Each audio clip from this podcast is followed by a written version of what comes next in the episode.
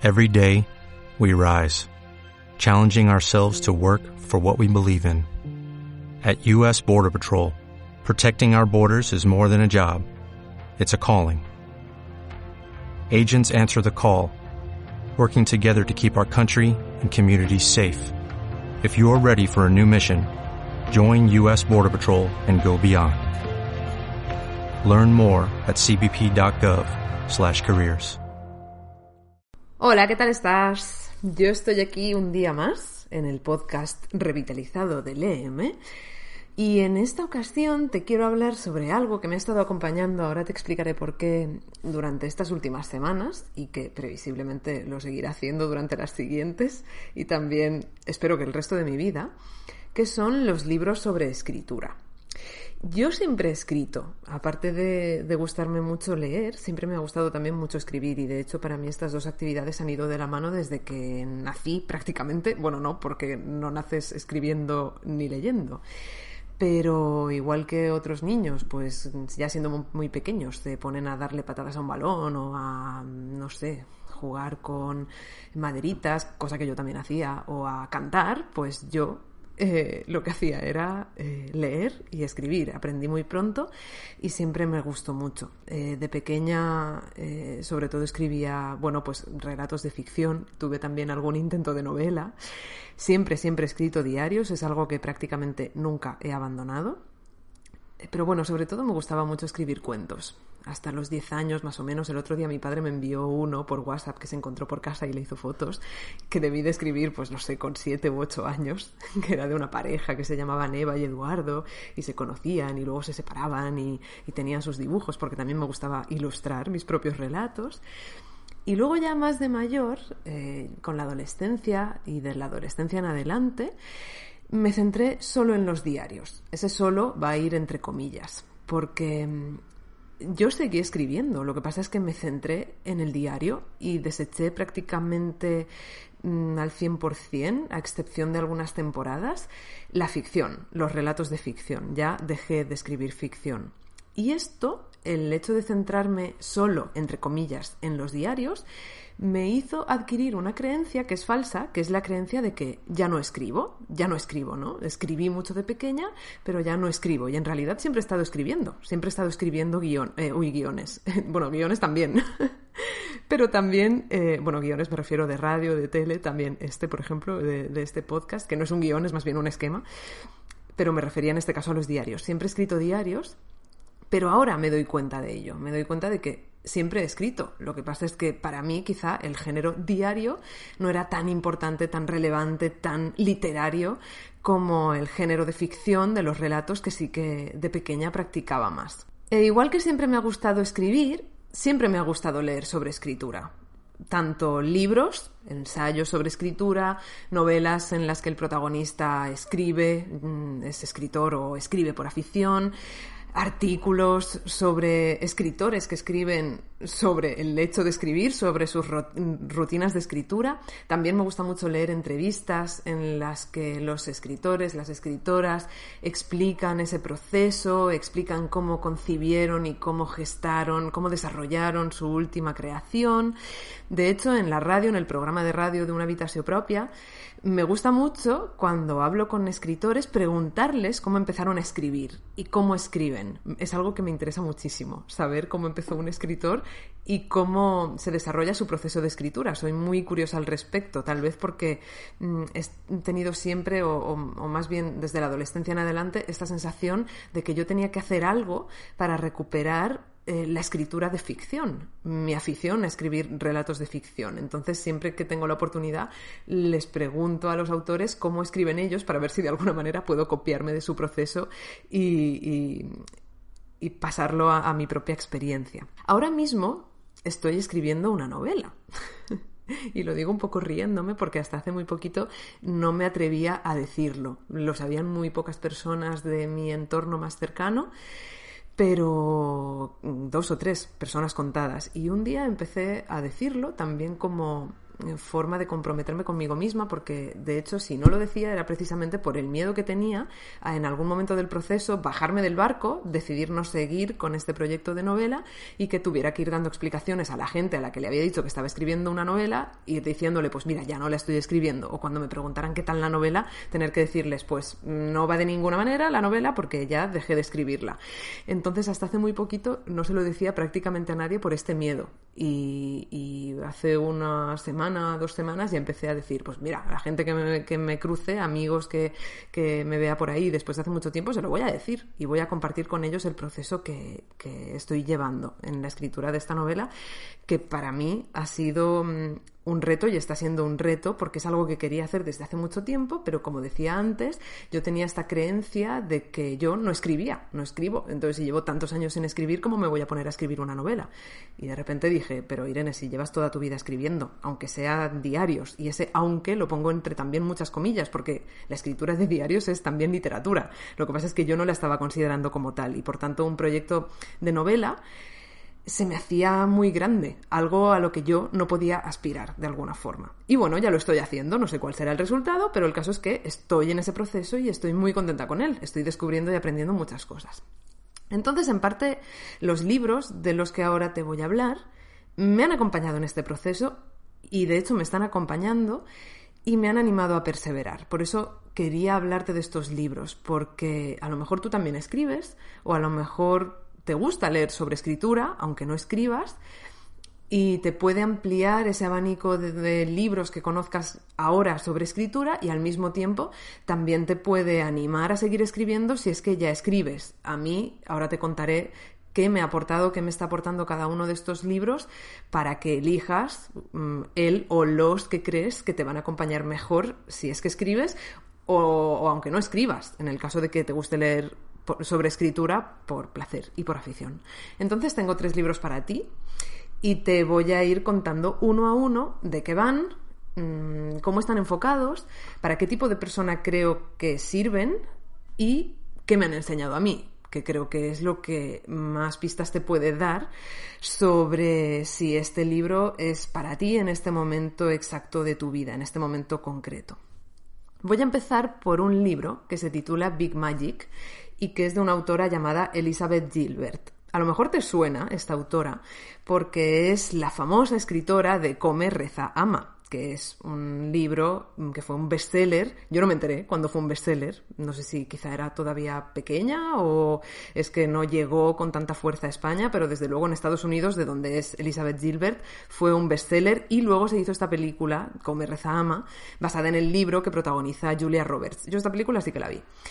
A mí, Elizabeth Gilbert como novelista no me llama nada y en ningún momento me ha llamado la atención como novelista porque me da la sensación de que escribe un tipo de literatura que no es de mi gusto. según eh, mis gustos creo que no entra, aunque esto es un prejuicio total porque no la he leído como novelista. Pero descubrí este libro suyo, Big Magic, y lo compré hace bastante tiempo, hará dos años o así, lo tenía en la estantería y bueno, pues lo que me pasa siempre, que mis libros me los compro y a lo mejor los leo a los dos años, en el momento en el que ese libro, por lo que sea, me llama la atención de verdad. Yo lo tengo en inglés, pero está también en castellano. De hecho, no sé por qué lo tengo en inglés, porque normalmente, aunque sé leer en inglés, si un libro está en castellano, me lo compro en castellano. Pero bueno, este el caso es que lo tengo en inglés. Eh, bueno, me lo compro en castellano o, en valenciano. Pero este está en inglés, pero aquí suena. lo tienes también en castellano si lo quieres leer en castellano. Bueno, este no es un libro solo sobre escritura. En realidad es más bien un libro sobre el fenómeno de la creatividad en general. Aunque claro, Elizabeth Gilbert, como es escritora, Casi todos los ejemplos que pone Big Magic son sobre escritura y sobre su experiencia como escritora. Son capítulos muy cortitos y de hecho antes le estaba enviando un audio a un amigo que, que, vio que compartía este libro por Instagram y me preguntaba, tía, ¿cómo puedo hacer para leerme este tipo de libros? Porque siempre los empiezo y nunca los acabo este tipo de libros sobre creatividad, sobre eh, escritura. Y yo le he dicho, bueno, pues es que este libro es muy fácil de leer, porque son capítulos que, mm, por ejemplo, este tiene una, dos, tres caras de, de folio, no es nada. Entonces es el típico libro que puedes dejarte en la mesita de noche y antes de irte a dormir leerte un capítulo y tardas cinco minutos o menos. Eh, por un lado, Elizabeth Gilbert relata en Big Magic su relación con la creatividad a lo largo de su vida, y por otro, también habla de la filosofía que ha resultado de esa relación con la creatividad y que ahora guía su vida. En cierto modo, este libro se parece a El camino del artista, de Julia Cameron, en el sentido de que Elizabeth Gilbert concibe la creatividad como un fenómeno espiritual, algo que proviene no de dentro, sino de fuera de nosotros, que nos trasciende y que nos utiliza como canales para manifestarse en el mundo. Digamos que la creatividad no sería, según ella, algo que nosotros llevamos incorporado desde que nacemos como seres humanos, sino algo a lo que nos podemos sintonizar, como si fuéramos antenas y nos sintonizáramos a una frecuencia concreta y esa frecuencia es la frecuencia de la creatividad. Entonces, lo que intenta Elizabeth Gilbert a lo largo de Big Magic es explicarte cómo eh, tú, como antena receptora, abrirte a la frecuencia de la creatividad para que la creatividad llegue a ti e inunde tu vida, no solo en el campo del el oficio o de la profesión, y no solo en el campo de un oficio o de una profesión artísticas intrínsecamente, sino en cualquier aspecto, en el aspecto de tus relaciones, en el aspecto de tu relación contigo mismo, eh, en tu día a día. Eh, por eso digo que es un enfoque bastante parecido al que tiene Julia Cameron en El Camino del Artista y también en El Camino del Escritor, que es un libro que también me acompañó eh, hace poco y que motivó de alguna manera mi, mi proyecto de novela pero que he decidido no incluir en este podcast porque mm, me parecía bastante parecido a Big Magic en algunas cosas y bueno, he decidido no hablar de él. Si os interesa, en algún momento puedo rescatarlo para otro podcast. A mí esta perspectiva me gusta, la de que la creatividad es algo que viene de fuera, lo que te puede sintonizar, algo que es más grande que tú, algo que incluso podría tener un origen divino, por así decir. Esta perspectiva, como digo, me gusta, Primero porque cuando estoy muy enfrascada creando, en mi caso escribiendo, siento que esto es así. Yo no siento que la creatividad sea algo que me nace a mí. En parte sí, pero no del todo, sino que también hay una parte que viene de fuera. Eh, hay una parte eh, hacia la que yo tengo que estar receptiva y a la que yo me tengo que abrir para que venga y que no depende del todo de mí, que a lo mejor podría ser lo que llamamos mm, tradicionalmente la inspiración. La inspiración no es algo que tú puedas forzar, no es algo que esté en ti, creo yo. Es algo eh, a lo que tienes que llegar. Tienes que desarrollar una estrategia para que la inspiración te encuentre y se meta en tu cuerpo y pueda hacerte crear lo que tú quieres crear. Segundo, me gusta esta perspectiva porque creo, y yo hablo por mí, que me mantiene alejada del ego del creador, que se cree el más listo de todos por haber escrito esto o por haber pintado aquello otro. Si tú crees que la mm, inspiración, que la creatividad las tienes tú y que solo las puedes ejercer tú y que tú eres el mejor ejerciéndolas, por así decirlo, pues al final puedes llegar a creértelo mucho y puedes llegar a pensar que eres la bomba y que todo lo que hagas a nivel creativo va a ser lo mejor y también mejor en comparación con el resto de la gente, con el resto de creadores. En cambio, si mantienes esa perspectiva en la que mm, tienes que currarte la relación con la creatividad y tienes que hacer que el camino hacia ella se allane para que la creatividad llegue a ti, me da la sensación de que eso elimina el ego más. Mm, ya no eres tú el más crack, sino que la creatividad que está fuera, las ideas que te vienen de fuera, la inspiración que te viene de fuera, aunque seas tú quien tenga que currarse el camino hacia todo eso, pero te viene de fuera, eso es lo crack. No eres tú el crack, sino todo lo que llega de fuera y lo que te inunda para que tú puedas crear. Es como que tú como creador te conviertes sencillamente en un canal. De hecho, Elizabeth Gilbert habla de esto cuando explica que ella tenía una idea para una novela y de hecho empezó a escribir eh, sobre eh, empezó a escribir esa novela pero la abandonó en un momento empezó a postergarla dejó esa novela de lado para escribir otra y de repente un par de años después hablando con una escritora amiga suya la escritora le dijo que estaba escribiendo una novela exactamente sobre el mismo tema, casi con los mismos personajes y casi con el mismo argumento. Entonces ella dice, claro, esa idea estaba flotando en el aire, llamó a mi puerta yo la cogí en un principio, luego la abandoné y entonces la idea dijo, bueno, pues me voy a buscar otra escritora que me realice, otra escritora que me baje a tierra y que me haga llegar a, los lectores, a las personas a las que quiero llegar. La idea no es de la escritora, sino que la idea flota por ahí, como el mundo de las ideas de Platón, y entonces quien está más al loro, quien está más atento y quien más ha trabajado su relación con la creatividad y con la inspiración, es quien puede desarrollar esa idea, pero no como artífice, sino como canal de esa idea. Es una perspectiva que a algunas personas os puede parecer a lo mejor un poco mística o demasiado espiritual o incluso una rayada de cabeza que no tiene, mm, valga la redundancia, ni pies ni cabeza. Pero a mí me sirve, es una perspectiva que me sirve, que me es útil, independientemente de que sea real o de que sea mentira, cosa que creo que en ningún momento de la historia mm, em, vamos a poder demostrar. Big Magic es como un camino hacia tu creatividad en el sentido de que empieza preguntándote cuáles son tus miedos. ¿Por qué no escribes? Por ejemplo, porque tienes miedo de no ser bueno, tienes miedo de no gustar, de no poder hacerlo, de escribir solo un libro bueno y luego nada más, no volver a escribir nunca más. Ella empieza preguntándote esto, eh, comienza con una serie de capítulos en los que te confronta con tus miedos, con las dudas que tienes al respecto de ti mismo como creadora, y te hace ver que para empezar a crear y para conectarte con esa creatividad que está fuera de ti, necesitas pasar por encima de esos miedos. Es el primer paso. Entonces, aunque no sea un libro de ejercicios, como por ejemplo si lo es El Camino del Artista o El Camino del Escritor, es un libro que a través de las reflexiones que te plantea, de las preguntas que te hace y que tú te haces a ti mismo mientras lo lees, te pone ya en un estado, en una actitud abierta a la creatividad y de romper creencias negativas sobre ti mismo como creador.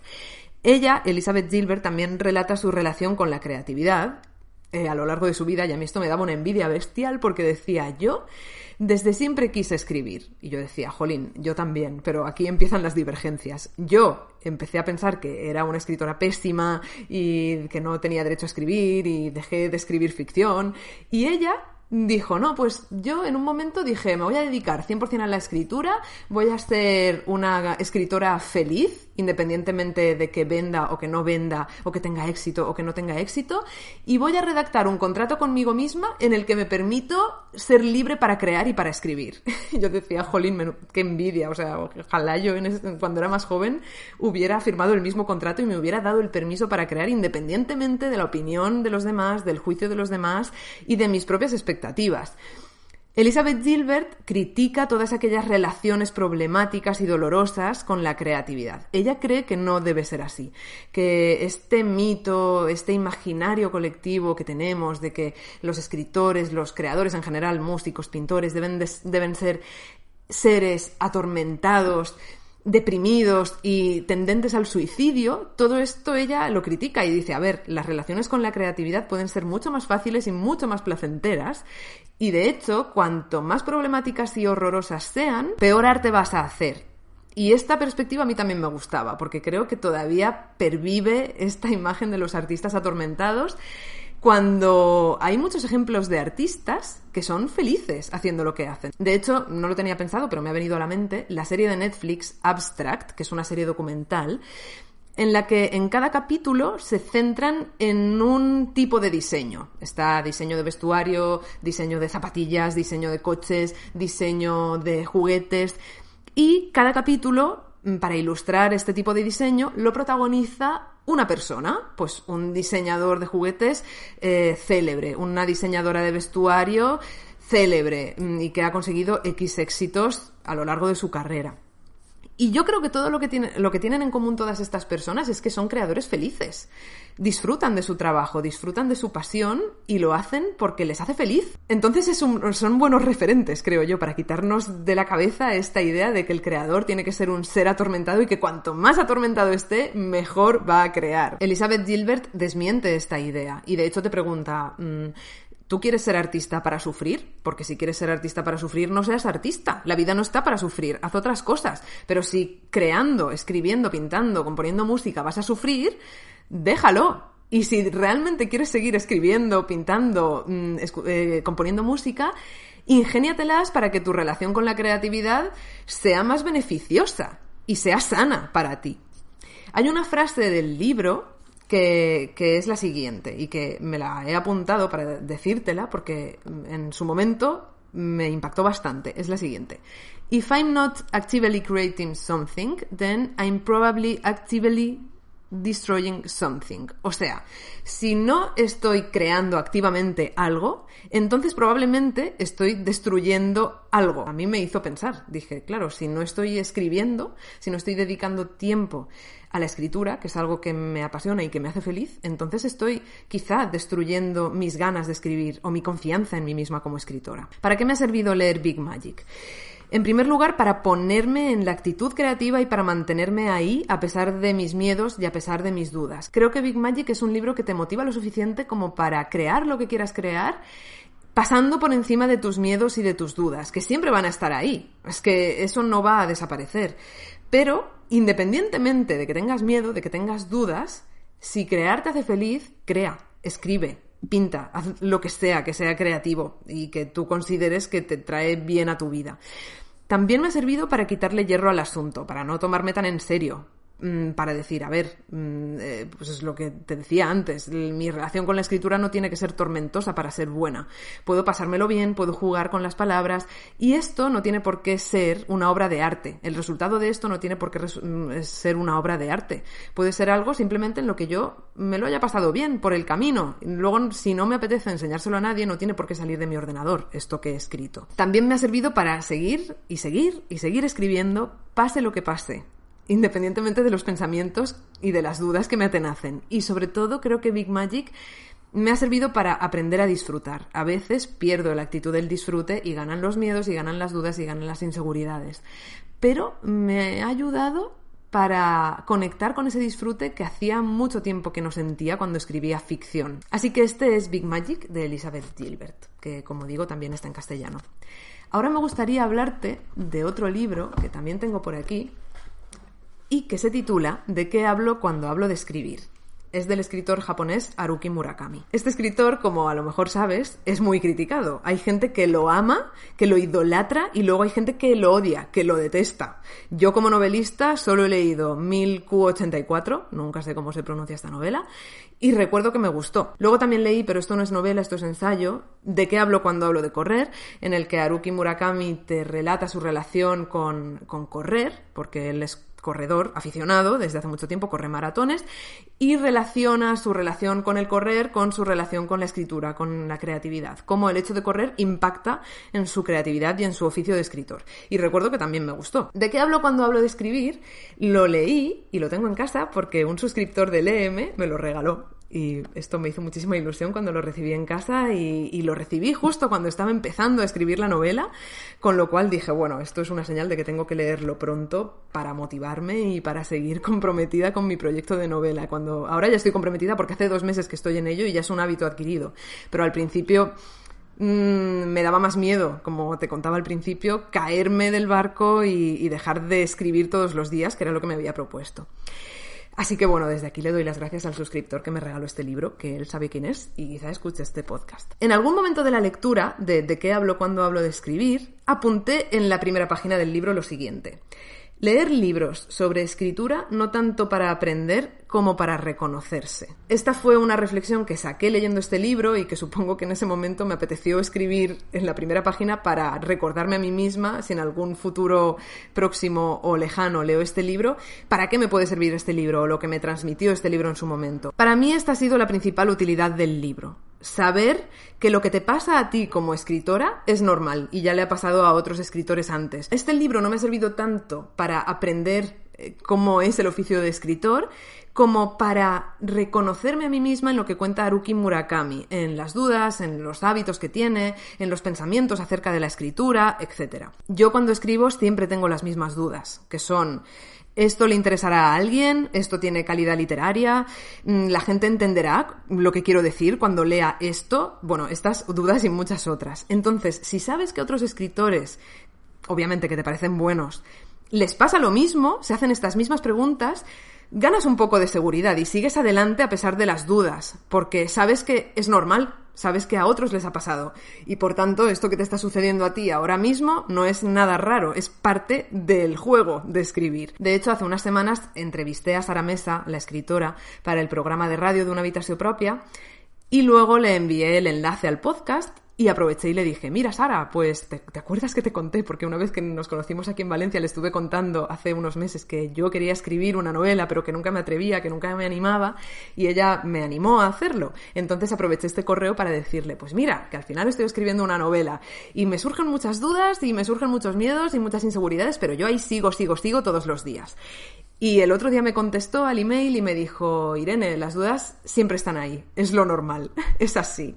Entonces, es lo que te decía, igual si Haruki Murakami dice que las dudas son normales y Sara Mesa luego también me dice que las dudas son normales y son dos escritores que me gustan, entonces voy a empezar a creer que sí, que es normal y que cuando a mí me pase no está pasando nada malo como te decía antes, es parte del plan. ¿Qué hace Haruki Murakami en De qué hablo cuando hablo de escribir? Pues bueno, este es un libro que está estructurado en diversos capítulos que en realidad funcionan como textos independientes. De hecho, hay algunos de estos textos que él no escribió para este libro, sino que eran ensayos que él tenía escritos, artículos que él tenía escritos y que luego mm, juntó para generar este libro. Hay un capítulo, por ejemplo, eh, en el que habla de cómo se hizo escritor, que es una historia bastante curiosa.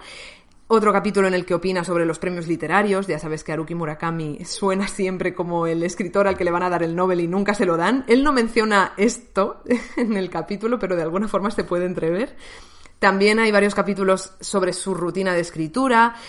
Y luego hacia el final del libro hay otros que no están tan relacionados con el hecho de escribir, pero que son interesantes para entender la filosofía y el pensamiento de Haruki Murakami. Hay un capítulo en el que habla de su experiencia en la escuela, en el instituto, otro capítulo en el que habla de su experiencia en los Estados Unidos, cuando empezó a publicar allí, etc. ¿Para qué me ha servido de qué hablo cuando hablo de escribir? Que tengo que decir que es un libro que disfruté muchísimo. Pues en primer lugar, para saber que cuando escribes aunque no tengas muy claro al principio lo que va a pasar, las cosas van saliendo. Y te quiero leer una reflexión que él hace en la página 126, que te la digo por si tienes el libro y la quieres mirar también. Él dice lo siguiente. Me parece que cuando uno empieza a escribir y no tiene claro sobre qué hacerlo, cuesta mucho arrancar el motor. Pero en cuanto el vehículo avanza, las cosas resultan mucho más fáciles. Uno no tiene nada sobre lo que escribir, de acuerdo. Planteado de otro modo, significa que puede escribir con total libertad sobre lo que le plazca. Aunque el material que tenemos entre manos sea ligero, limitado, una vez bien combinado y sazonado con ese poco de magia, nos permitirá levantar una historia hasta donde queramos. Si llegamos a dominar ese empeño y no perdemos de vista una sana ambición, podremos estructurar algo con peso y profundidad hasta extremos sorprendentes.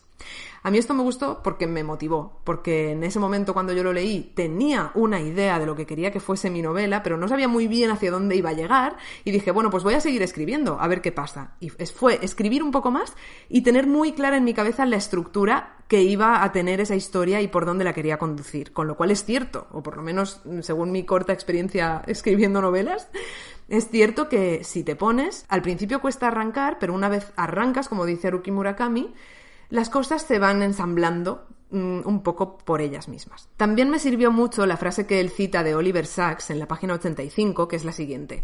La creación se refiere a romper con un punto de vista existente, a volar libre por un territorio imaginario.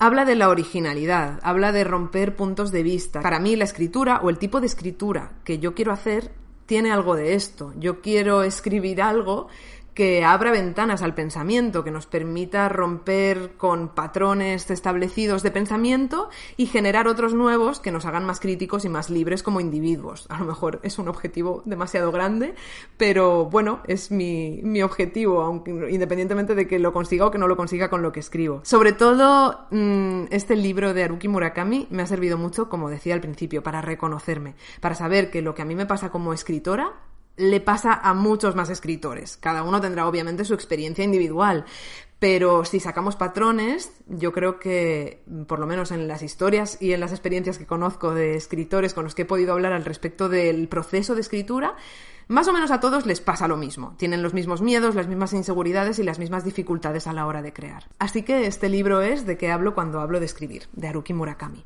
Y finalmente me gustaría hablarte de otro libro que se titula Barleby y compañía y que es de Enrique Vilamatas. Este libro me ha llegado en el momento exacto. De haberlo leído antes de empezar la novela, tal vez no lo habría escrito. Y ahora te voy a explicar por qué. Este libro, Barleby y compañía, es un compendio de escritores del no. Enrique Vilamatas les llama así.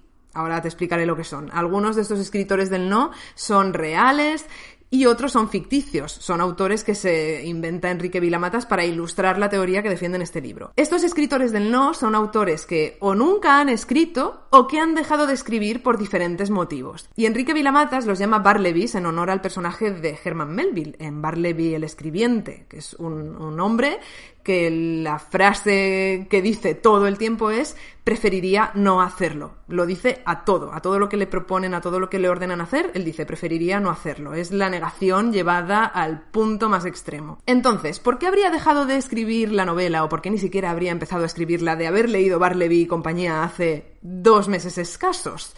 Pues porque en este libro hay mil razones para no escribir. hay una razón por autor retratado para no escribir. Aunque algunos en realidad no tienen razón alguna. Por ejemplo, está Juan Rulfo, que es el autor de Pedro Páramo, del Llano en Llamas, que escribió estas dos obras, también escribió algunos otros relatos y luego dejó de escribir. Mm, por lo visto. Y él decía, según Enrique Vilamatas cuenta en Barleby y compañía, que dejó de escribir porque se murió el tío, su tío, el que le contaba las historias. Esa era su razón para haber dejado de escribir. Imaginaos, yo ahora digo, pues nada, es que resulta que la persona que me dictaba lo que yo escribía era mi vecino y como mi vecino se ha mudado, pues ya no escribo. Buena razón, ¿no? Hay también autores que creen que ya no queda nada por decir, que ya se ha dicho todo y por lo tanto no escriben. También hay algunos Barlebys de Enrique Vilamatas que no escriben por esa razón. Hay otros que no escriben porque no están inspirados y esperan a que les llegue esa inspiración. Entonces se sientan a esperar, a esperar, a esperar y en ningún momento llega, o sí que llega, porque él, Enrique Vilamatas, en un punto del libro habla de Stendhal, que por lo visto el propio Stendhal decía que se había pasado los 30 primeros años de su vida esperando la inspiración y un día llegó la inspiración, que fue cuando empezó a escribir. Stendhal decía esto, si hacia 1795 hubiese comentado a alguien mi proyecto de escribir, cualquier hombre sensato me habría dicho que escribiera dos horas todos los días con o sin inspiración. Estas palabras me hubiesen permitido aprovechar los diez años de mi vida que malgasté totalmente aguardando la inspiración. Luego hay otros Barlebys que no consideran que llegarán a escribir como sus autores más admirados y que por tanto no escriben, cosa que a mí me ha pasado hasta hace muy poco, que yo decía, pues si nunca voy a poder escribir como Gabriel García Márquez, ¿para qué voy a escribir? Bueno, pues porque escribirás de otra manera y ya está, no pasa nada. Y además, si te hace feliz escribir, escribe, independientemente de que nunca escribas como X escritor que te encanta. Y luego hay otros Barlebys de Enrique Vilamatas que independientemente de que no hayan escrito nunca o que hayan escrito y hayan abandonado la escritura, se centran más en la imposibilidad de la literatura. Y aquí esto ya es un tema muy filosófico que yo creo que es la tesis del libro, que es que no se puede representar lo real a través de la literatura, a través del lenguaje. Siempre va a ser un sucedáneo, una imitación de la realidad que nunca la plasmará tan bien como se plasma la realidad misma o incluso como la podemos plasmar en nuestro pensamiento. Pero luego a la hora de intentar traducir nuestro pensamiento en palabras dichas en voz alta, esa realidad se mancilla, eh, se perjudica. Entonces, mm, lo que creo que defiende Enrique Vilamatas al final en Barleby y compañía es que hacer literatura es imposible y si tú, como autor, como autora, descubres que la literatura es imposible, pues a lo mejor dejas de escribir, que es lo que les pasa a algunos de los Barlebys de este libro. ¿Para qué me ha servido Barleby y compañía de Enrique Vilamatas? Lo primero es que me alegro mucho de haberlo leído ahora, que ya tengo el proyecto encaminado, y no hace dos meses, como decía, pero sobre todo me ha servido también para reconocerme, para saber que otros grandes escritores han sentido lo mismo que yo en otros momentos, que escribir es imposible, que expresar lo que quiero expresar con la perfección en la que está, con la que está en mi cabeza, en mi imaginación, es imposible. También me ha servido para saber que yo no quiero ser una escritora del no. Yo sí que quiero escribir. Yo no quiero pasar a engrosar esta lista de Barlebys que han decidido en algún momento de su vida que escribir no valía la pena por X o Y razón. También me ha sido muy útil para saber que quiero escribir no por reconocimiento, por dinero o por fama, ni siquiera por decir algo nuevo, porque yo sí que creo que ya está todo dicho, sino que quiero escribir porque me da placer. De hecho, creo que no podría dejar de hacerlo, aunque quisiera. O sea, es lo típico que te preguntan, ¿y tú qué te llevarías a una isla desierta? Bueno, pues después de las cosas que me hicieran seguir viviendo, como por ejemplo a lo mejor un mechero o botellas de agua y estas cosas para poder sobrevivir, yo creo que me llevaría libros, cuadernos y bolígrafos. para poder escribir, aunque nunca jamás nadie fuera a leerme. Para mí es algo que me conecta con mi ser más íntimo y más profundo, aunque esto pueda sonar, como digo, un poco mm, místico. Pero yo quiero escribir por, por razones que son mías, íntimas, personales, y si eso tiene como consecuencia reconocimiento, pues genial, pero no es la razón principal. Al respecto de esto de que ya está todo dicho y que muchos escritores del no dejaron de escribir porque pensaban que no había nada original que decir y que fuera nuevo, quiero recuperar una frase de Elizabeth Gilbert en Big Magic que dice lo siguiente, y es que todo se ha dicho ya, pero nadie lo ha dicho como tú lo puedes decir, y creo que ahí está la diferencia fundamental. Obviamente, todo está inventado prácticamente, no hay puntos de vista mm, nuevos, a no ser que vengan dados por los tiempos contemporáneos y porque el mundo va cambiando y aparecen nuevos estímulos y nuevas formas de, ver la vida que antes no existían porque el contexto histórico precedente no lo permitía pero eh, sobre los sentimientos humanos, sobre las experiencias universales y emociones universales, probablemente sí, ya esté todo dicho. Pero es cierto que nadie lo ha dicho como tú. Mm, y si tú no lo dices, esa perspectiva se quedará por decir. Estos son los libros de los que te quería hablar. Big Magic, de Elizabeth Gilbert, De qué hablo cuando hablo de escribir, de Haruki Murakami, y Barleby y compañía, de Enrique Vilamatas, que no te lo recomiendo si tienes dudas e inseguridades sobre tú como escritor o escritora. O sí, a lo mejor leer a todos estos escritores del no te motiva a ti para ser un escritor del sí. Yo qué sé, eso ya lo tienes que ver tú. Igual estos libros te sirven, igual no te sirven. Igual te interesa leerlos si escribes, igual te interesa leerlos aunque no escribas, o igual no te interesa leerlos de ninguna de las maneras, pero bueno, yo cuento con esto cada vez que grabo un podcast o cada vez que grabo un vídeo. A lo mejor te interesa lo que te cuento o a lo mejor en ese momento esos libros no son para ti, pero ahí quedan las referencias y en cualquier momento las puedes recuperar. Para mí la conclusión principal sería el descubrimiento que he hecho leyendo estos libros.